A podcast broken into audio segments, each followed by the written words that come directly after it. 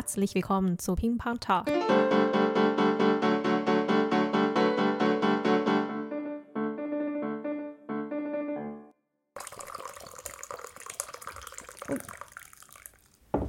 Hallo liebe Leute, herzlich willkommen zum Ping Pong Talk, wo wir unsere alltägliche Umgebung durch andere Augen sehen. Ich bin Hui.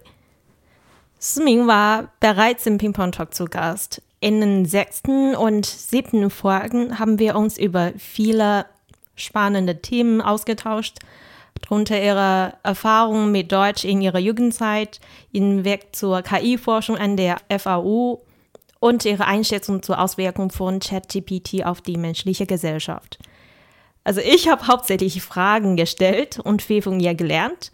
Während unseres Gesprächs auf Mandarin gab es einige bemerkenswerte Äußerungen. Zum Beispiel fragte ich, ob es in Deutschland gängig sein, dass Arbeitskolleginnen ähm, auch in ihrer Freizeit befreundet sind. Darauf reagierte es mir mit den Worten, Moment bitte, ich muss jetzt meinen Gedankenmodus auf Deutsch umstellen. Ich war, oh cool, was für eine coole Funktion. Oder als ich sie fragte, ob sie sich mehr als Chinesen oder Deutsch identifiziert, erklärte sie, dass dies früher eine Frage für sie gewesen sei, aber mittlerweile kein Problem mehr sei. Beide Identitäten beizubehalten, ist es kein Problem. In der heutigen Episode haben wir die Gelegenheit, ihre Denkweise hinter solchen interessanten Momenten zu diskutieren. So, lieber Smin, könntest du dich nochmals vorstellen, und zwar für die deutschsprachigen Zuhörer und Zuhörerinnen? Ja, klar. Hi, hoi. Hallo, liebe Leute. Also vielen lieben Dank nochmal für die Einladung. Ich freue mich sehr, wieder mal bei euch sein zu dürfen. Genau, also wer bin ich? Also ich bin Smin Bayer und äh, momentan forsche ich am KI-Themen an der Uni Erlangen. Dort habe ich eben auch in den gleichen Bereich promoviert. Gleichzeitig bin ich momentan auch Wissenschaftsmanagerin bei der Siemens Healthineers und koordiniere dann quasi die klinischen Studien mit Klinikern und Universitäten und auch natürlich in, in Interesse vom Siemens Healthineers. Vom Werdegang hier bin ich dann mit circa 13,5, 14 nach Deutschland gekommen. Nicht so ein typischer Erst, naja, vielleicht was hält man dazu? Erst, erster Generation von Migra äh, Immigranten oder zweiter Generation irgendwie dazwischen. Habe natürlich in China meinen Schulbesuch gehabt und dann in Deutschland eben auch. Hier dann weiterhin geblieben, mittlerweile halt länger in Deutschland als äh, in China. Und aber beruflich habe ich auch sehr viel mit China und Asia Pacific zu tun. Also insofern bin ich halt auch häufig auf Dienstreisen dort drüben kennen natürlich auch die aktuelle Entwicklung in vieler Hinsicht, aber nicht alle. Also ich, ich, ich glaube, es gibt keinen Mensch, der halt sagen kann, ich kenne China in- und auswendig. Das ist genau. Also fehlt noch was? Passt schon noch. ja, ich bin mir 100% sicher, wenn ich endlose Zeit habe und du hast wirklich viel zu erzählen und mitzuteilen. Aber so viel Zeit haben wir leider nicht. Deswegen würde ich zielorientiert Fragen stellen sehr gerne. Vor allem schön, dich wiederzusehen. Und wie du gesagt hast, wegen der Arbeit warst du ziemlich oft in China und ähm, auch unterwegs. Nun warst du in der letzten Zeit wieder mal in China, nicht wahr? Ja, tatsächlich nach unserem letzten Gespräch war ich dann für drei Wochen in China. Hauptsächlich wegen der Arbeit. Davor natürlich pandemiebedingt ein paar Jahren gar nicht mehr aber eigentlich auch in der Gaza-Zeit, ja, über Meetings und so weiter bin ich da weiterhin äh, hängen geblieben, sagen wir mal so. War das wahrscheinlich auch drei Jahre oder zwei Jahre vorhin, wo du vorletztes Mal in China warst? 2019. Also die ja. Pandemiezeit gefühlt jetzt retrospektiv betrachtet, irgendwie gefühlt ist die Welt eingefroren ja, moderner Welt hat man dann quasi die Türen alle zugemacht, ähm, gesagt, so jetzt äh, treffe ich keine mehr. Ja, so davor war ja halt globaler Austausch und äh, all diesen Sachen. Ab Zeit der Pandemie oder diese drei Jahren war mhm. ja im Grunde genommen Tür zu, schauen, dass wir halt irgendwie überleben. ja, wir zum? Beispiel. Und dann weißt du halt nicht, was da drüben halt so passiert. Ja, wenn man sich dann so überlegt, dass die Welt ist ein Dorf, dann ist der Nachbarschaft auf einmal gibt es dann kein Nachbarschaftsfest mehr und alle halt nur mit sich selbst beschäftigt und was bei den anderen so passiert, ob da alle schon verstorben sind und so, so irgendwas. Sogar innerhalb von Deutschland, weil letztes Jahr war ich zum ersten Mal und wieder mal unterwegs, nee, vorletztes Jahr, wieder im Sommer war das endlich nochmals unterwegs in Deutschland. Von Bayern nach Niedersachsen bin ich gefahren und unterwegs im Zug merkte ich mittlerweile, haben die Leute unterschiedliche Masken getragen, anders als was ich hatte. Und die Regeln waren auch äh, mal in Niedersachsen, in NRW waren das auch unterschiedlich. Genau. Und dann ist so typischerweise guckt man die an, oh, da machen sie das anders, da machen sie das anders. Was ist besser, was ist schlechter? Meist ständig in dieses Vergleichsmodus, aber ohne ausreichende Information. Ja, fand ich eine sehr, sehr interessante Zeit. Also ja. ich vermisse das nicht, ehrlich gesagt. Und ich hoffe mal, dass mal so retrospektiv ein bisschen aus der Zeit zu lernen können. Also zumindest für mich ist dann so Kommunikation und Verständnis in Krisenzeit ist A und O. Hat es mir halt auch sehr, sehr, sehr so ein bisschen wehgetan, wo man halt sagt, äh, die Chinesen haben über die, über die Deutschen geredet und die Deutschen haben über die Chinesen geredet, ohne miteinander zu reden das war irgendwie völlig unsinnig, ja. Und, äh, und Menschen wie du oder ich, wir verstehen halt eben die beiden Sprachen, können beide Medien lesen und dann sagst du, ah ja, also Leute, das ist nicht so gemeint. Genau. Könnt ihr mal miteinander reden? Nein, nee, nee, nee. Und ja, keine Ahnung. Also das glaube ich, wenn man halt über interkulturelle Fähigkeiten und all diese Förderung oder wie auch immer sprechen, da ist Kommunikation, Dialoge das A und O, selbst wenn man nicht die gleiche Meinung sind. Eben. Und nach zwei Jahren nicht mal wieder in China. Wie war die Kommunikation mit den Kollegen dort diesmal? Ihr habt euch bestimmt lange Zeit nicht persönlich getroffen. Äh, ehrlich gesagt habe ich dir meine aktuelle Rolle, meine Kollegen zum ersten Mal in China persönlich gesehen. Also wir haben vorher erst mal zwei Jahre komplett online gearbeitet. Da haben wir halt noch irgendwie scherzhaft halt gesagt, ach ja, das ist dann so Treffen vom Internetfreunde, ja. so. Kenne ich. Und es war eigentlich äh, ziemlich witzig. Ich meine, ich denke mir dabei nicht viel, ja. Und ich komme dann da, halt dahin und irgendwie komme ich in China an, am Flughafen. Ich habe auch keine Angewöhnungszeit. Brauche ich auch nicht wirklich. Und dann bin ich Chinesisch. Äh, das allererste, was ich gemacht habe, ist halt eine chinesische Telefonnummer gekauft zu haben und alle Funktionen eingerichtet zu haben. Kreditkarten und was weiß ich, was weiß sonst mittlerweile kannst du in China mit Bargeld, boah, ist schwer zu bezahlen. Da sagen die Taxifahrer, ui, ich kann es dir aber nichts ausgeben. Kann ich dir dann irgendwie digital das Geld zurückgeben, ja? Also brauchst du halt einen digitalen Account für eigentlich beinahe alles die Entwicklung und äh, die technischen Fortschritte in China ist bemerkenswert. Auch ähm, in der Corona-Zeit. Oh ja. Oh ja, oh. China hat nicht geschlafen.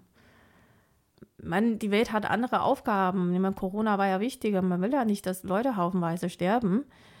Aber auch in der Zeit hat China insbesondere in der, Digital in der Digitalisierung und auch in Nachhaltigkeit weiterentwickelt, ziemlich stark.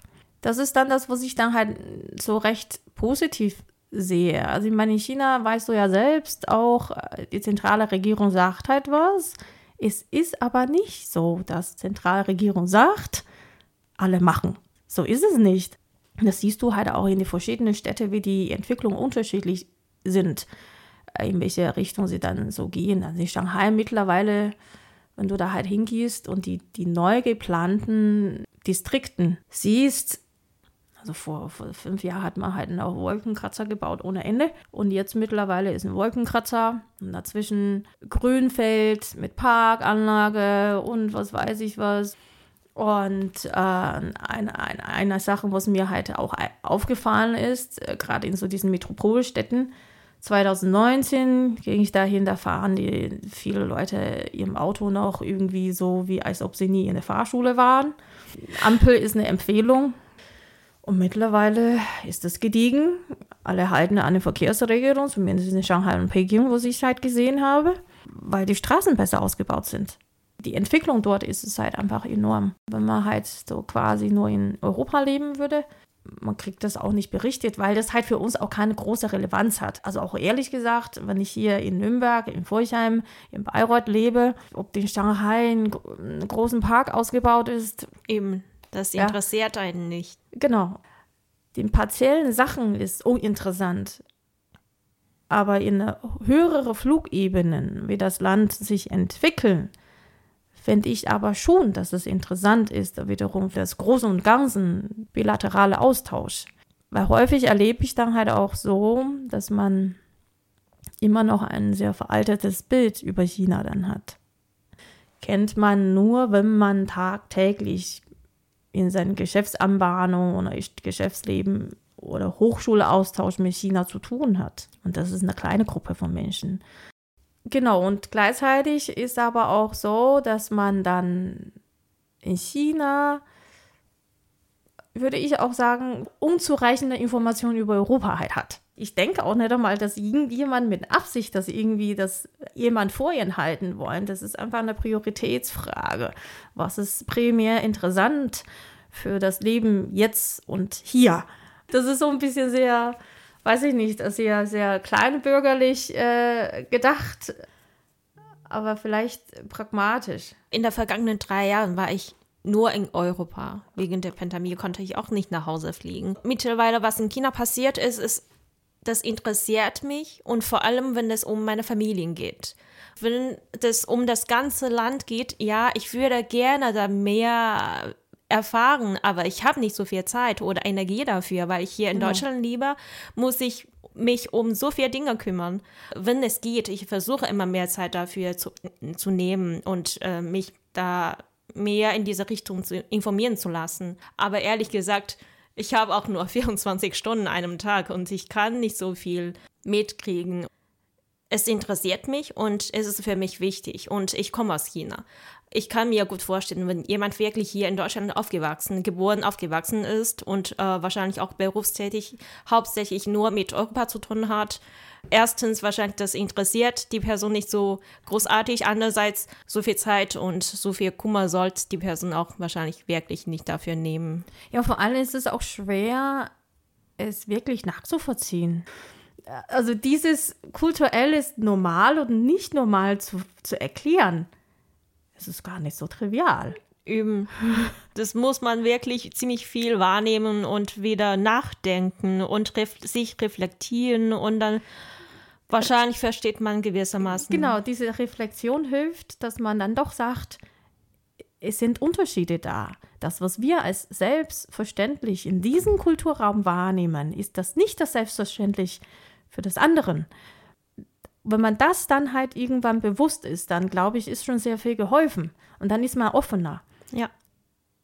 Meistens glaube ich, also ich meine, zumindest in meiner eigenen Werdegang hier hat es halt eben geholfen, weil ich halt eben in beiden Kulturräumen gelebt habe. Mhm. Aber vor allem auch nicht so kurz. Ich habe im Grunde genommen zweimal Wurzel geschlagen.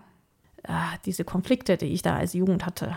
Also wo ist der Wurzel? Also ich habe einen Teil meiner Wurzel hier und dort und äh, wie tue ich das halt eben äh, miteinander vereinbaren? Und mhm. ähm, das war so ein bisschen die Jugendidentitätskrise, äh, wenn man das auch so nennen möchte.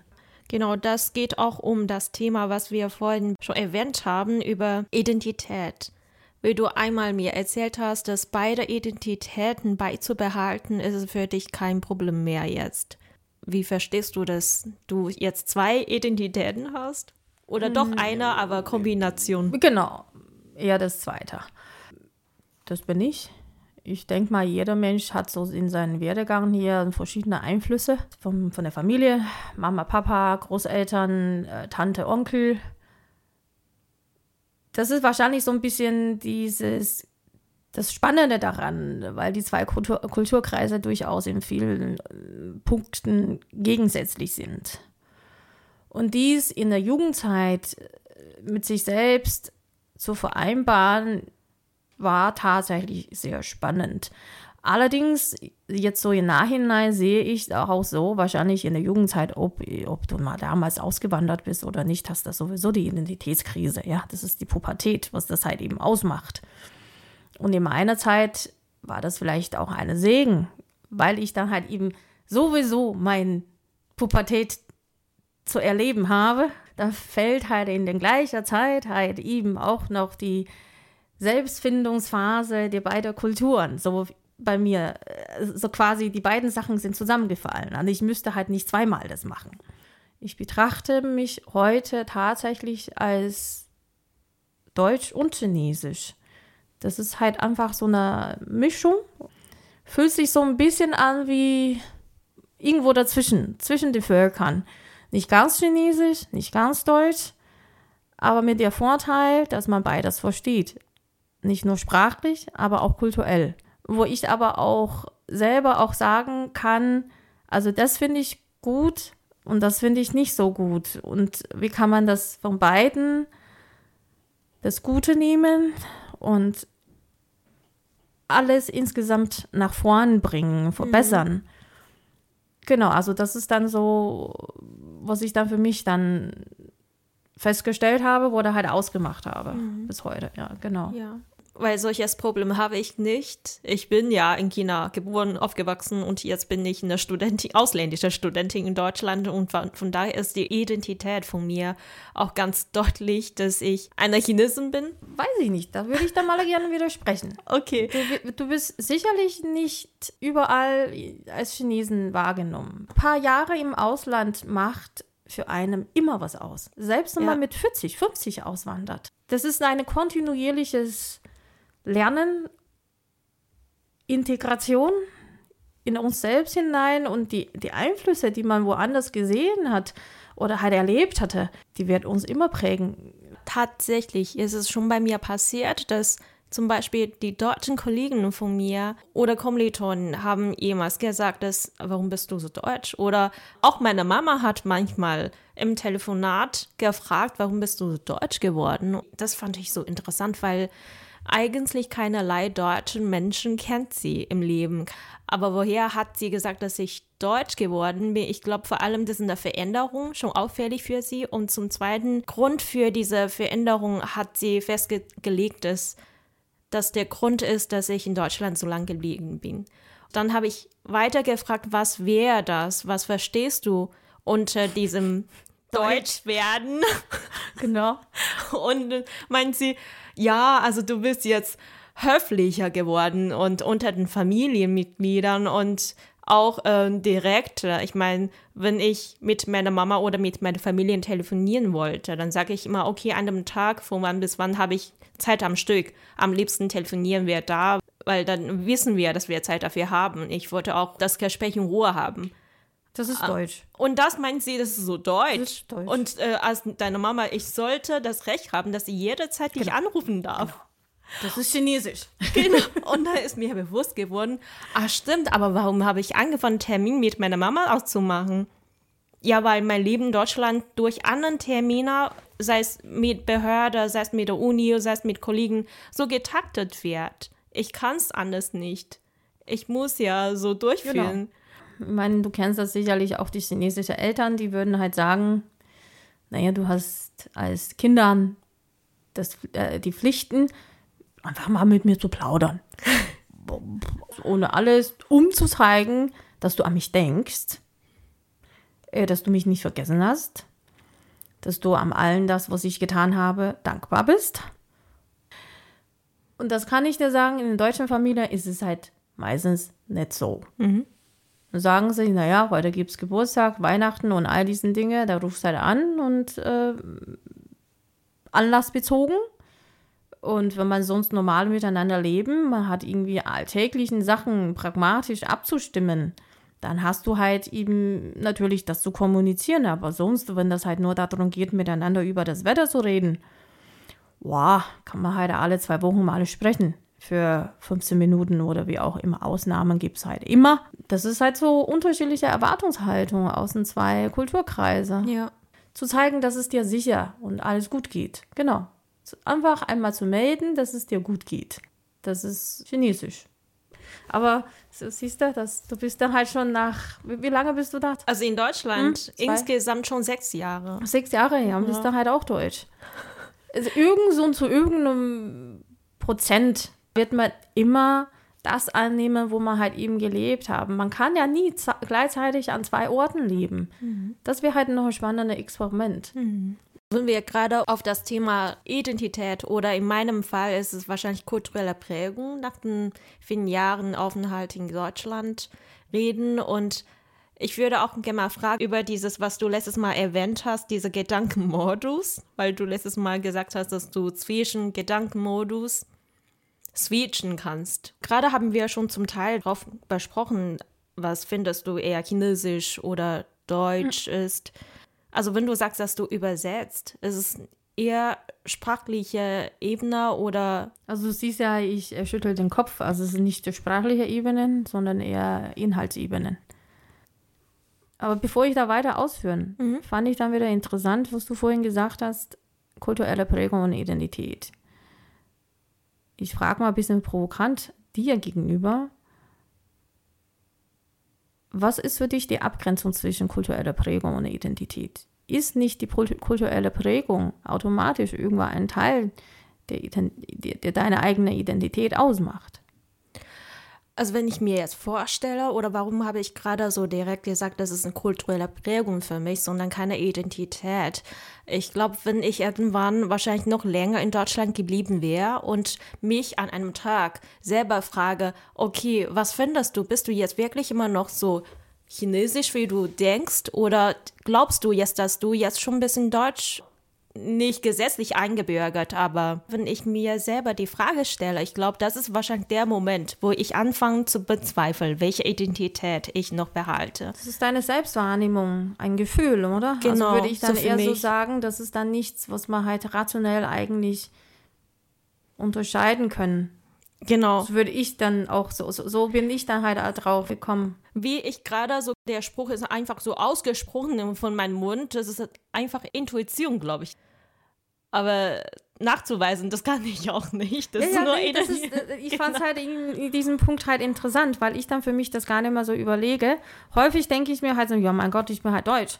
Aber in China denke ich, ich bin auch chinesisch, ja. Und ab wann diese Selbstwahrnehmung eintritt, ab wie viele Jahre oder ab welcher Intensität der Integration tritt das halt eben ein. Es gibt auch Leute, die habe ich auch in der Schule kennengelernt, aus der Türkei, aus Vietnam und überall, sagen sie halt, selbst in der zweiten Migrationsgeneration äh, immer noch, ich bin kein Deutsch die, die eigentlich auch früher als ich äh, nach Deutschland kam. Und das ist halt für mich bis heute ein sozusagen noch nicht so ganz klar geworden. Also ich habe noch keine klare Antwort drauf. Warum ich mir so eigentlich schon anmaßend sagen kann, ja, mit 13 kommst du hierher und dann sagst halt, ich fühle mich halt irgendwie deutsch. Meine Vermutung liegt dann so ein bisschen in die Mikroumgebung. Bei mir ist es so, dass meine Mikroumgebung eigentlich hauptsächlich deutsch ist. Und äh, da habe ich deswegen halt gefragt, wo fängt der Prägung halt an? Wo ist dann schon deine Identität? Und ich glaube, die Identität schließt auch zumindest so ein bisschen deine Umgebung halt mit ein. Es kann durchaus sein, tatsächlich als eine Studentin in Deutschland, also wenn ich will, kann ich irgendwo immer eine chinesische Community finden. Das ist immer vom Vorteil, dass ich nie äh, ehrlich allein war. Aber andererseits, Nachteil wäre es auch, wenn ich zum Beispiel die deutsche Gesellschaft kennenlernen wollte. Ich muss mich darum bemühen, ganz ernsthaft, aktiv suchen, mit welchen Leuten ich Kontakt aufbaue und wie ich die Kontakte pflege und wie oft und wie viel Zeit ich bewusst dafür nehme. Und damit kriege ich den Zugang mit der Gesellschaft. Echt? Ja. Und wieso? Weißt du das? Ich glaube, das hängt auch davon ab, dass ich in Deutschland hauptsächlich an der Uni war. Und wenn man auf dem Campus lebt, dann ist das Leben komplett in der Bubble gestaltet, finde ich. Ja. Hast recht. Das ist der Grund. Also in meinem Fall. Finde ich halt auch interessant, äh, von dir auch mal zu hören. Mhm. Äh, du kommst ja aus China, aus einer Großstadt, so wie ich, ja. Wie fühlt sich das an, dieser Integrationsprozess in ein dörflichen Leben, in einem westlichen dörflichen Leben? Es gibt immer auch diese kulturelle Gefälle zwischen Stadt und Land. insofern, das ist da halt eigentlich auch eine andere Dimension, die kulturelle Integration. Und in den Städten hast du zum Beispiel, ach, du gehst da halt andere beruflichen Tätigkeiten nach. Und äh, dafür hast du, kennst du deinen Nachbarn kaum. Und in kleinen Stadt oder in so einem Dorf, da weiß jeder, wann du nach Hause kommst, ja. Und der Dorf hat, das Dorf hat nur eine Straße. So Vor- und Nachteile wie immer, ja. Und ähm, ja, das ist dann irgendwie, ich meine ja nicht, dass du dann halt sagst, äh, äh, so von dir sozusagen, ich muss irgendjemand am, am, Ort finden, zu heiraten und was weiß ich was, ja, ja.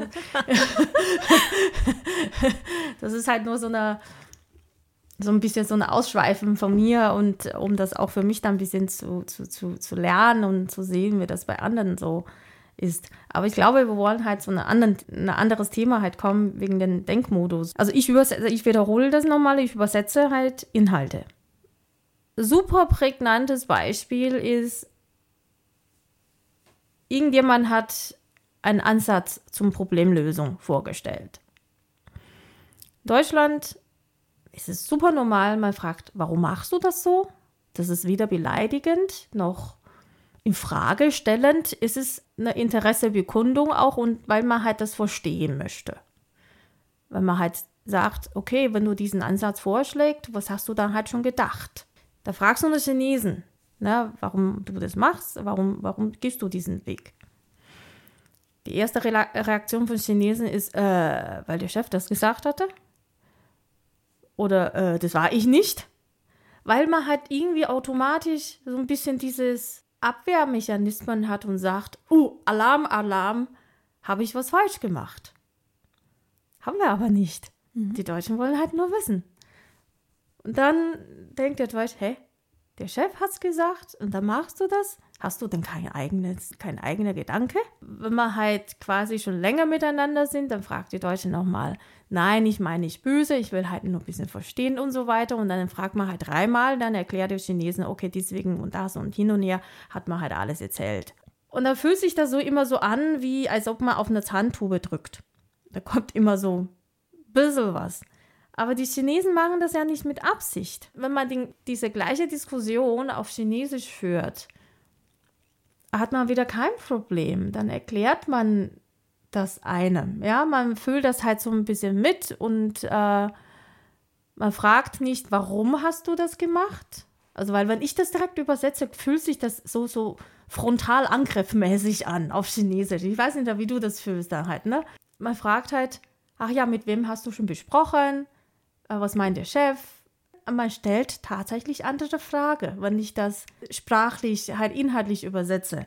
Das versuche ich dann halt in so manchen Meetings tatsächlich auch zu machen, obwohl wir die gleiche Sprache sprechen. Mhm. Da sage ich den Chinesen halt, nein, nein, was gemeint ist, erklär es doch mal, mit wem hast du schon gesprochen, äh, was gab es dann vorher schon, was laufen da schon und so weiter, je nachdem, was das für ein Thema ist, ja, was für ein Projekt ist eben. Das passiert halt. Tatsächlich passiert das einfach automatisch. Ich würde Chinesen andere Frage stellen und den gleichen Output für mich zu bekommen. Das ist auch, was ich im Alltag spüre tatsächlich. Das ist kein Gegenbeispiel, aber ein Beispiel aus einer anderen Sichtweise wahrscheinlich, finde ich, unter den chinesischen Kommilitonen. Manchmal müssen wir im Unterricht was präsentieren auf Deutsch. Hm. Wenn wir beide chinesische Muttersprachler auf Deutsch reden müssen, verwenden wir mal falsche Wörter auf Deutsch oder falsche Grammatik und so, aber wir verstehen uns gut. Ich glaube, das ist, genau. liegt daran, dass wir kulturell uns gut verstehen und auch den Kontext und auch die Art und Weise, wie man Frage stellt. Man macht sogar den gleichen Sprachfehler. Und wenn ich einen Sprachfehler habe, dann merken die anderen, Standard sagt man nicht so, aber ich verstehe, was du meinst. Genau, man macht den gleichen Sprachfehler und man weiß aber trotzdem, weil man in, in den Direktmodus eigentlich schon übersetzt, ja. sprachlich. Das ist das tatsächlich, was ich nicht empfehlen würde. Mhm. Die direkt sprachliche Übersetzung, weil wie gesagt, häufig ist die Art und Weise, wie man fragt und wie man präsentiert. Und in anderen Sachen ist zum Beispiel, wenn man was Interkulturelles organisieren möchte. Also bei mir im Alltag passieren das auch häufig, dass ich irgendwelche Events über die Landesgrenze halt organisieren. In China ist es normal, dass man halt eine Woche davor halt Bescheid weiß über Uhrzeit, Ort, wenn das nicht gerade irgendwie in den USA ist, Inland mal alles machbar. Ja? In Deutschland kannst du das vergessen. Wenn ich irgendwie auf eine Konferenz gehe muss, brauche ich drei Monats Vorlaufzeit Minimum, um das zu planen, zu kommunizieren und auch die Inhalte durchzubesprechen und so weiter so fort. Das ist dann sozusagen immer dieses voraussehenden Planungsarbeit, während in China die Veränderungen ziemlich häufig sind. Man hat immer irgendwelche Sachen zu machen. Also man, man fängt auch drei Monate davor schon an. Und damals heißt es einfach, ja, könnt ihr mal fragen und könnt ihr mal vorstellen, dass es grundsätzlich irgendwie überhaupt möglich ist. Aber sowas in Deutschen zu fragen, könntest du dir mal eventuell grundsätzlich vorstellen, sagen sie, keine Ahnung, wovon du sprichst. Gibst mir was Konkretes. Und dieses Spagat ist, ist auch meiner Meinung nach eine inhaltliche Natur. Und das merke ich in meinem Leben, das ist, also behaupte ich halt einfach so für mich selber, dass ich auf unterschiedliche Sprachen, unterschiedliche Persönlichkeiten beherrsche. Und ist es auch so in deinem Fall? Meinst du, dass das dass, dass dann zwei verschiedene Persönlichkeiten sind? Oder? Genau, das meine ich, wenn ich auf Deutsch rede, dann bin ich so, also die deutsche Sprache wirkt mir so, wenn ich will, kann ein Satz endlos verlängert werden. Das ist ein Haus, das bla bla, wo, bla bla, welche, bla und so weiter. Mhm. Nebensätze mhm. kann man immer verlängern. Ja. Zum ersten Mal habe ich angefangen zu denken, jedes Element in meinem Satz was das ist und wie kann ich das Element noch weiter beschreiben, finde ich persönlich, dass ich auf Deutsch mehr logisch denke. Und auf Chinesisch ist es dann ähm, mit weniger Wörter könnte ich mehrere Dinge oder Bilder andeuten, fand ich. Das liegt wahrscheinlich auch daran, dass die chinesischen Schriftzeichen auch gleichzeitig Bildern oder Images also ich habe es mal so, mal, mein, mein Mann hat spaßhalber halt mal mhm. gesagt, die deutsche Sprache ist die beste Sprache, ohne Gebrauchsanweisung zu schreiben. Und die chinesische Sprache ist wahrscheinlich sehr gut dafür geeignet, ähm, ein Gedicht zu schreiben. Grundsätzlich würde ich für mich selber behaupten, dass ich auf unterschiedlicher Sprache schon verschiedene Charaktereigenschaften habe. Sicherlich andere Denkmodus, Denkmodi.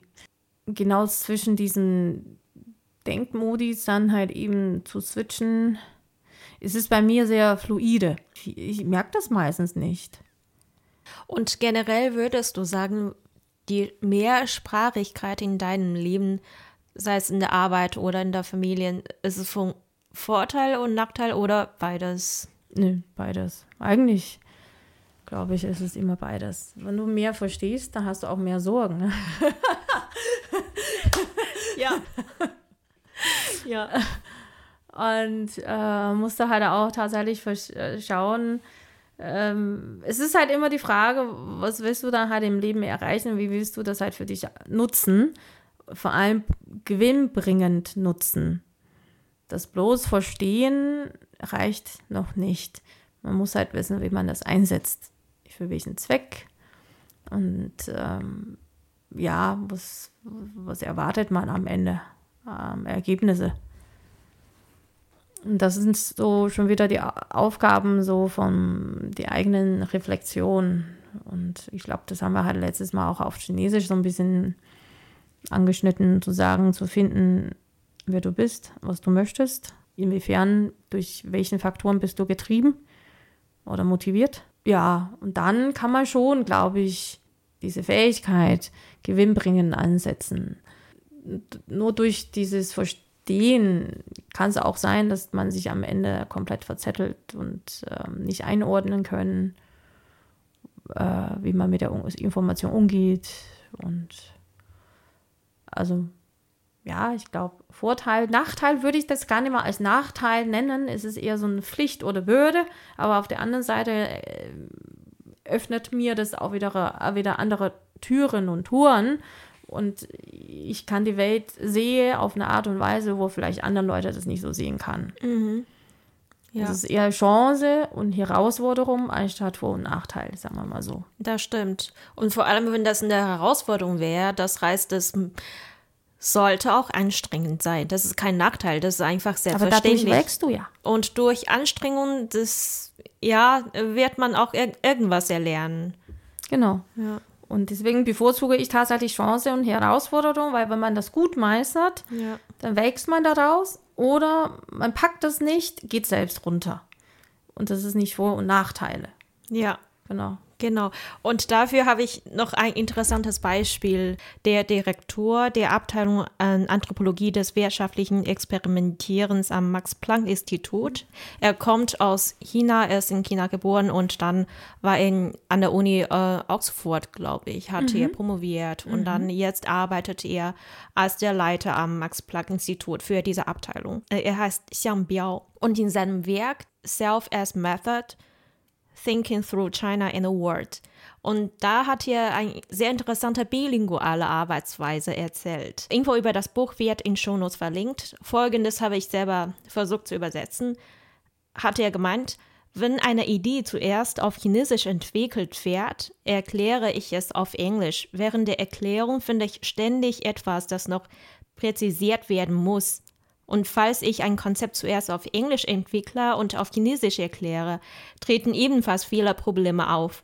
Beim Erzählen auf Chinesisch über etwas, das für mich ziemlich kreativ wirkt, fehlt oft die nötige Schärfe und ähm, Effektivität.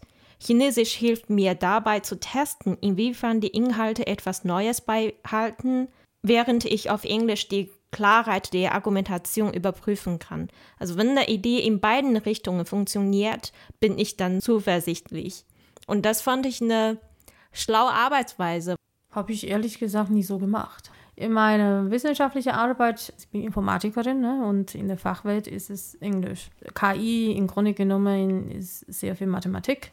In der Geisteswissenschaft ist wahrscheinlich das etwas anders. Also ich habe tatsächlich auch mal darüber nachgedacht und pauschal kann ich das nicht so sagen. Sicherlich glaube ich schon, dass Chinesisch ein sehr blumiger, imaginäre, assoziativer Sprache ist. Chinesisch finde ich nicht handfest. Ganz ehrlich. Also Deutsch ist so bodenständig, handfest. Für jeden futzelige Dinge hast du halt eine Besch Beschreibung. Chinesische Sprache sehr assoziativ ist. Einfach immer ein Bild. Und das fördert sicherlich die kreative Prozesse. Würde ich auch zustimmen. Aber wie gesagt, ich habe das so nie machen müssen in meiner Arbeitswelt. Würde ich da auch, auch äh, inhaltlich zustimmen, aber wie gesagt, seine Methode habe ich nie probiert. Aber Ja. finde ich eigentlich cool, wie er das macht. Und ich habe tatsächlich nur einmal getestet. Gedanken in meinem Kopf, das war eine Sache ohne Sprache oder nicht unbedingt auf jeglicher Sprache.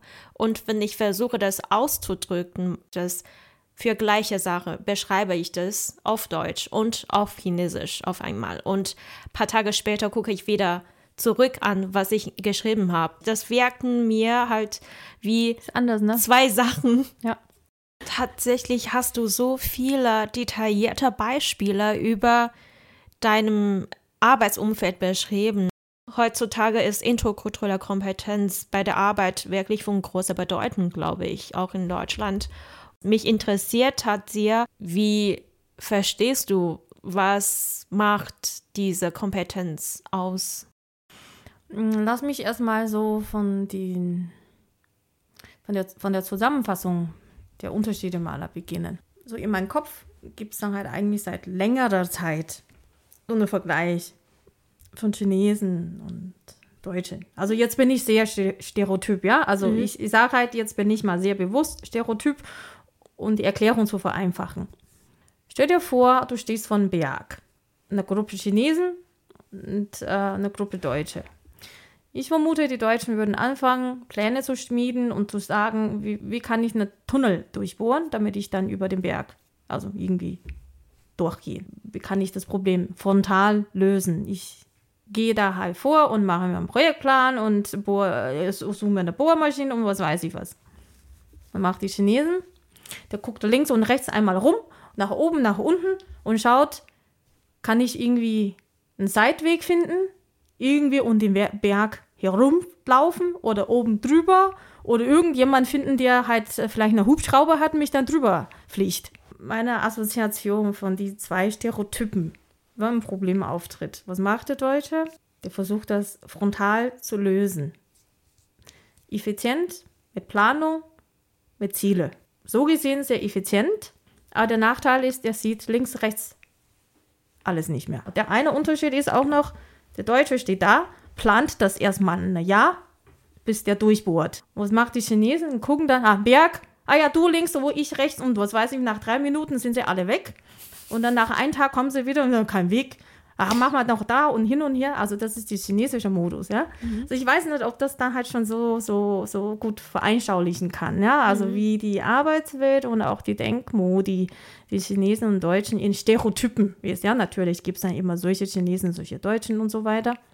Das ist dann so ein bisschen meine kurze Zusammenfassung von die Unterschiede. Ich hätte auch irgendwann später halt so einen so eine Artikel von Harvard Business Review gelesen, die Leadership Styles in beiden Ländern verglichen hat. Deutschland, China. Man hat das dann quasi systematisch so ein bisschen verglichen, kurzrum und dann nur das Vergleich zwischen den Deutschen und den Chinesischen. Mhm. Die Chinesischen ist sozusagen, da ist ein Problem, man fängt sofort an zu handeln mhm. ohne große darüber zu sagen. Also man ist es häufig in Trial and Error Prozess drin, wo man sagt, man macht das jetzt mal so, je nachdem, was man halt so jetzt gerade so sieht. Und dann ist man halt auch wenig bemüht zu sagen, ich löse das Problem frontal. Ich versuche eher das Problem zu umgehen. Wenn für Deutschen ist so ein Problem, man soll das lösen. Die weniger sagen, ich muss das Problem umgehen.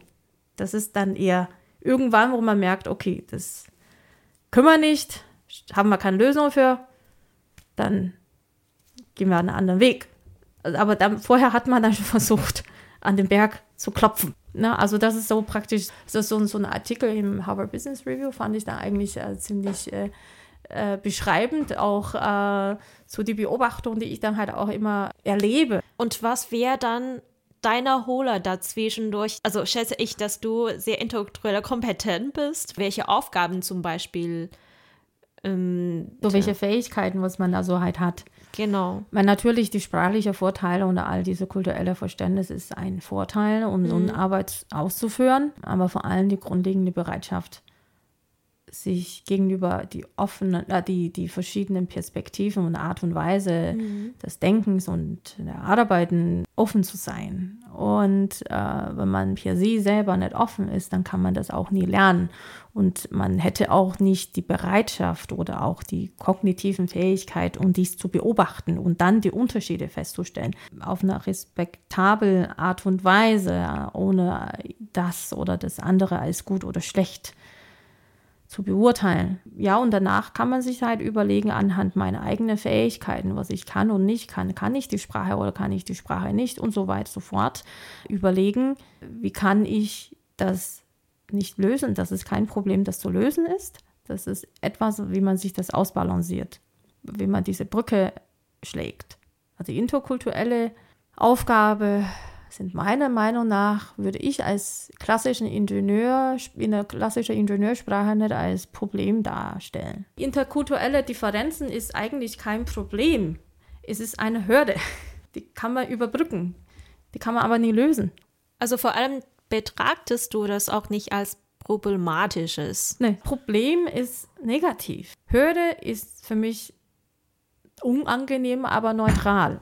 Ja, das entspricht auch meiner Erfahrung, offen zu sein. Ich darf nicht beurteilen. Und wenn, Gegenseite, wenn gegenseitige Personen merken, dass ich das unterschätze oder überschätze oder sehr in meiner subjektiven Meinung bin, dann ich glaube, dass die Kommunikation schon zur Hälfte scheitert.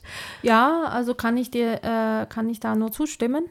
Um das ein bisschen präziser auszudrücken, ist man hat im Grunde genommen andere Bezugssysteme.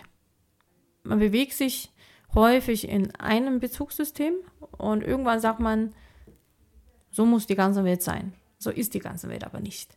Ich kenne zum Beispiel zwei Bezugssysteme, du auch.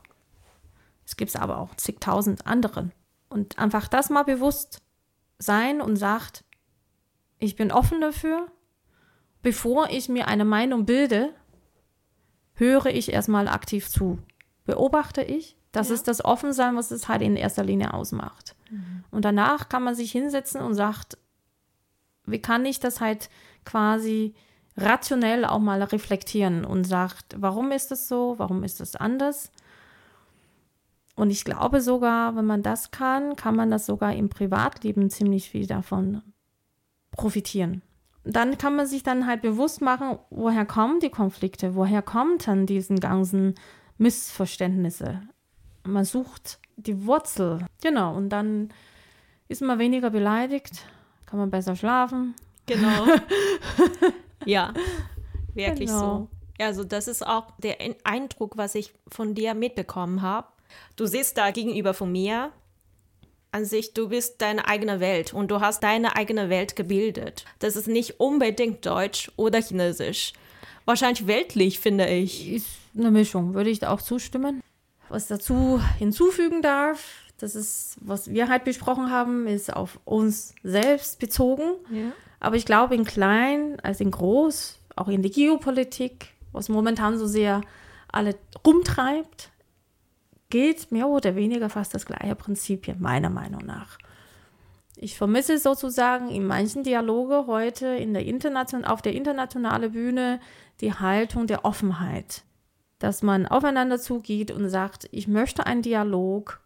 Ja, du warst blöd, du bist ein Depp gewesen, aber nein, jetzt müssen wir trotzdem mal reden. Ich pack dich mal an den Kragen und sag, jetzt red mal miteinander und red mal Tacheles, mhm. was sein muss jedes Mal, auch wenn man in die Historie zurückguckt, die Geschichte zurückguckt, die Zeiten, wo Offenheiten, kulturelle Offenheit herrschen, da blühen die Wirtschaft auf, da blühen auch die Wissenschaft. Und das ist eigentlich das, was wir wollen.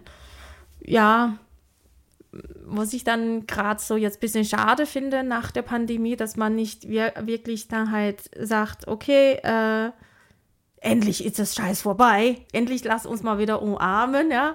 Ja, und deswegen finde ich dann eigentlich auch dieses Format Ping Pong Talk und auch bei China solche Organisationen essentiell wichtig.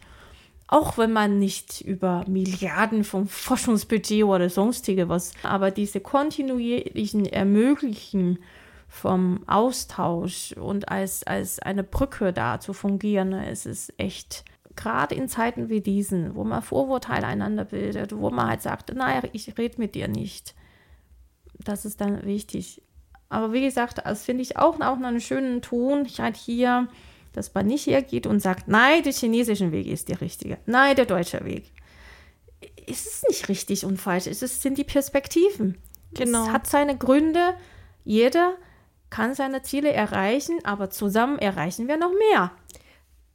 Vielen Dank. Also wirklich eine schöne Zusammenfassung für diesen Podcast. In dem Fall, also ich glaube, dass ich einen Prolog des Pimpon Talks nochmal zitieren darf. Und zwar die alltägliche Umgebung durch andere Augen sehen. Das ist auch, was wir hier erreichen wollten. Und damit erreichen wir unsere Welt und auch unsere Sichtweisen. Also ich freue mich wirklich sehr, dass ich heute durch die Erzählungen von dir einen Einblick von dir gewinnen darf. Ich bin überzeugt, dass diese auch für unsere Zuhörer und auch Zuhörerinnen etwas Besonderes ist. Für mich persönlich ist es auf jeden Fall. Und herzlichen Dank für deine Zeit. Ich hoffe, dass du auch Freude an so einem Gespräch hast. Doch, danke dir auch.